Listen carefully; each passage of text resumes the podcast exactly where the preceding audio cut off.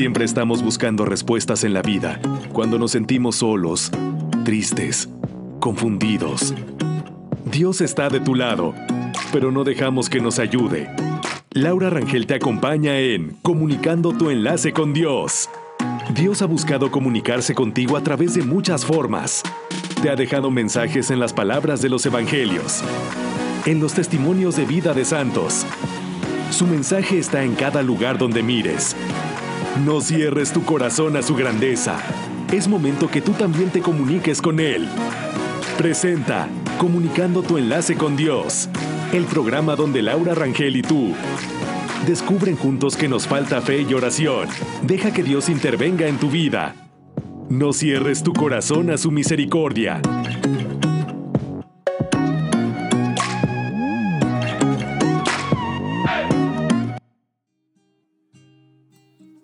No son las estrellas las que contienen nuestro destino, somos nosotros mismos. William Shakespeare. Amigos, bienvenidos a Comunicando tu enlace con Dios. Nos da mucho gusto que nos escuchen, donde quiera que estén, que nos sigan en las redes sociales, en Facebook y también en Instagram. Y recuerden que también nos pueden escribir por WhatsApp o mensaje al 55 19 49 12 22 para añadirlos a un grupo. Bueno, no uno, tenemos dos grupos muy interesantes, uno donde puedes nada más recibir y otro donde también puedes interactuar. Pero ¿de qué se trata? Se trata de nosotros mandamos mensajes que te motiven, que te sientas a gusto, que te sientas bien, pero sobre todo que no te sientas solo. Y si algún día tienes una necesidad de que tengas una depresión, una cuestión pues moral por ahí que te anda inquietando, que tengas algún enfermo en casa, alguna necesidad especial, cuenta con nosotros. Tenemos varios grupos de oración que nos ayuden, que nos apoyan y también podemos canalizarlos con la gente especializada. Gracias por escucharnos y tenemos un programa muy bonito con algunas cápsulas de reflexión de Monseñor Teodoro Pino Miranda, aparte del tema. El cumplimiento del deber. Uno de nuestros males modernos es la desubicación. Queremos andar en todo y probar de todo. Queremos ser luz en la calle y oscuridad en la casa. Damos todo a una tarea sin darnos cuenta si nos corresponde de acuerdo a la misión que el Señor quiere que desempeñemos. Sin el cumplimiento de las obligaciones del propio Estado, no hay santos. Hay quienes, vistos de lejos, tienen apariencia de santidad, pero sus milagros están fuera de lugar y de momento. Si te acercas a ellos, no verás más que confusión y desorden. Hacen insoportable la vida de los demás. San Agustín, discípulo convencido del maniqueísmo, llevaba una vida desordenada.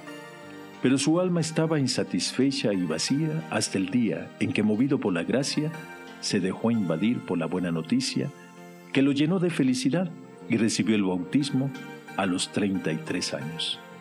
A partir de ese día, descubrió el secreto de la paz y de la alegría en la voluntad de Dios y en el cumplimiento del propio deber.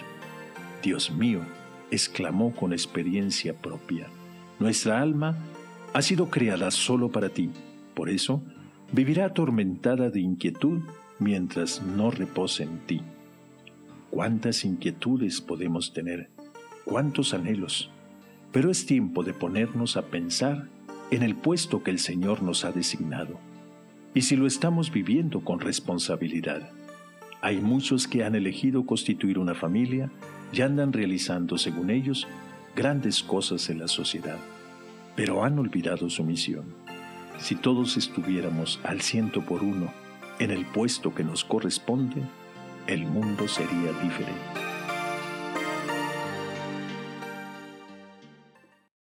¿Qué tal la última parte de que si estamos en el puesto que nos corresponde, el mundo sería diferente? Y es tan cierto porque hay que recordar que cada uno de nosotros va a rendir cuentas a Dios en su propia vida, con su propia historia personal, con sus propios errores y sus fallas, con sus condicionamientos. Pero a Dios no lo engaña nadie. ¿eh?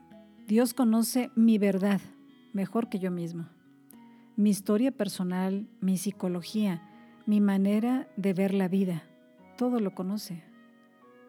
Entonces, podemos de repente aparentar cosas nosotros o ante los demás, o tratarnos medio de engañar aunque nos veamos en el espejo. Pero pues bueno, simplemente es como que uno hacerse loco, ¿no? Y esto debe ser para nosotros un criterio de mucha liberación. Es que yo creo que dejemos que Dios juzgue las cosas. Él es infinitamente sabio, es infinitamente amoroso y totalmente justo, infinitamente justo, diríamos. Entonces cada uno es responsable de sí mismo y de su propia vida. Nos pone también una invitación a ser humildes, ser sencillos, dejarnos moldear por el amor y la misericordia de Dios. Y recuerden, dejen a los niños que se acerquen a mí porque de ellos es el reino de los cielos. Es decir, es inútil hacerse lucubraciones, enredándonos en muchísimas cosas. Dios prefiere la sencillez, porque la sencillez me hace bien, como un niño. Cuando le dices algo que le hace bien. Y por eso Dios quiere esa actitud para mí. Por eso quiere que seamos niños, que nos dejemos guiar, que no seamos tan tercos, que no tengamos tantas capas de prejuicios en nuestra cabeza. Crea en mi Señor un corazón puro, un corazón sencillo, un corazón santo y sabio. Nos cuesta perdonarnos a nosotros mismos nuestros errores, pero hay que tomar en cuenta el primer mandamiento de la ley de Dios. Amarás al Señor con todo tu corazón, con todas tus fuerzas, con toda tu alma, a tu prójimo como a ti mismo. Y si una persona no se perdona a sí misma, pues tal vez tampoco perdona a su prójimo. Pues le costaría mucho trabajo, ¿no? O nos cuesta mucho trabajo.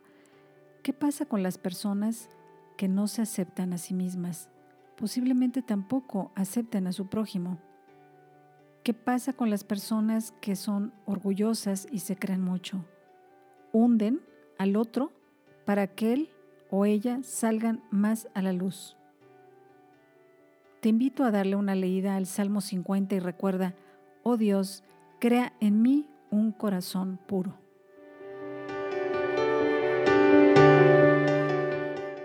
Consagrados en la verdad. En el mundo se dan corrientes ideológicas y actitudes que la misma historia se ha encargado de analizarlas y juzgarlas. ¿Cuántas ideologías que envolvían a grandes sectores de la población han caído? ¿Cuántos hay que decepcionados han perdido el sentido de la vida por haber consagrado su vida a la defensa de tales posturas?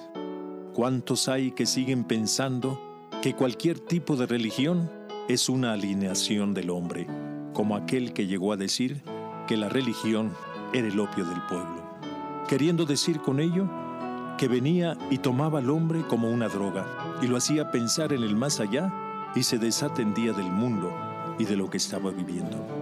Pero qué equivocados están los que así pensaban o siguen pensando. Porque si la religión es una actitud o una aceptación de verdades y posturas morales para comunicarse con Dios, eso no implica el que necesariamente se tenga que desatender de lo que se respira en el mundo de los hombres. Que todavía se den casos aislados de ese desentenderse no por eso hemos de calificar a todo hombre o mujer religiosos que viven una postura alienante. La medida que Jesús puso a todo discípulo es la vivencia del amor. Aspirar a gozar un día de las alegrías del cielo es al mismo tiempo hacer de este mundo el medio para luchar, para vivir el amor. Amor a Dios es a la vez amor al prójimo. Por lo mismo, tomar posturas que solo miran al más allá no es propiamente lo querido y vivido por Jesús. Solo que la invitación es estar en el mundo, sin ser del mundo. Y esto lo debemos de entender como no dejarse atrapar por lo que el mundo ofrece, sino tener el coraje de vivir en medio del mundo combatiendo todo lo que no pertenece a los valores del reino. Por lo mismo, todo auténtico cristiano tiene que vivir la lucha permanente para no dejarse contaminar por las acciones del mal haciendo brillar el bien y la verdad. La vida de los santos es para nosotros una prueba fiel de que se pueden vivir esos valores en medio de las corrientes del mundo. Su presencia de bien se ha marcado en acciones e instituciones que siguen haciendo el bien a pesar de lo difícil que fue su vida, con enemigos en cada esquina, pero con la fuerza que produce, una convicción, lograron sortear todos los peligros, haciendo prevalecer el bien sobre el mal. La mentira y el mal prevalecen hasta que la verdad y el bien logran brillar en toda su amplitud. Si Cristo nos invita a seguirlo, Él mismo se encarga de anunciarnos el camino que nos espera, porque no es fácil estar en el mundo sin ser del mundo. No es fácil aspirar a los bienes de arriba sin dejarse contaminar de lo que el mundo ofrece. No es fácil vivir la trascendencia en un mundo que invita a vivir el hoy con la consigna de comamos y bebamos que mañana moriremos. Por eso el discípulo que ama la verdad debe de estar seguro que tarde o temprano esa verdad brillará en su persona o en el ambiente en donde se desenvuelve su vida. Señor, no permitas que la persecución y el odio del mundo nos intimide en nuestro compromiso cristiano. Danos fuerza para ser portavoces de la buena nueva y acompañar a nuestros hermanos los hombres en la difícil conquista del sentido de la vida.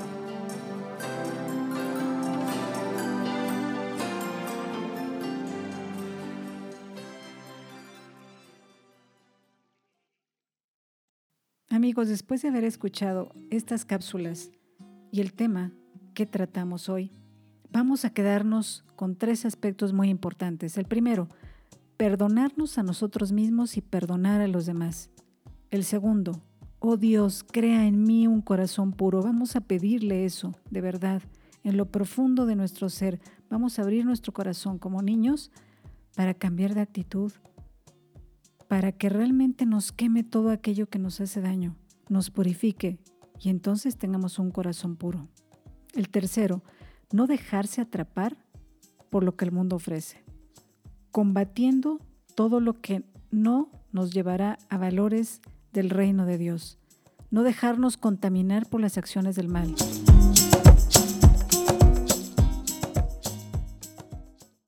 Gracias por escucharnos y hasta siempre se despide Laura Rangel.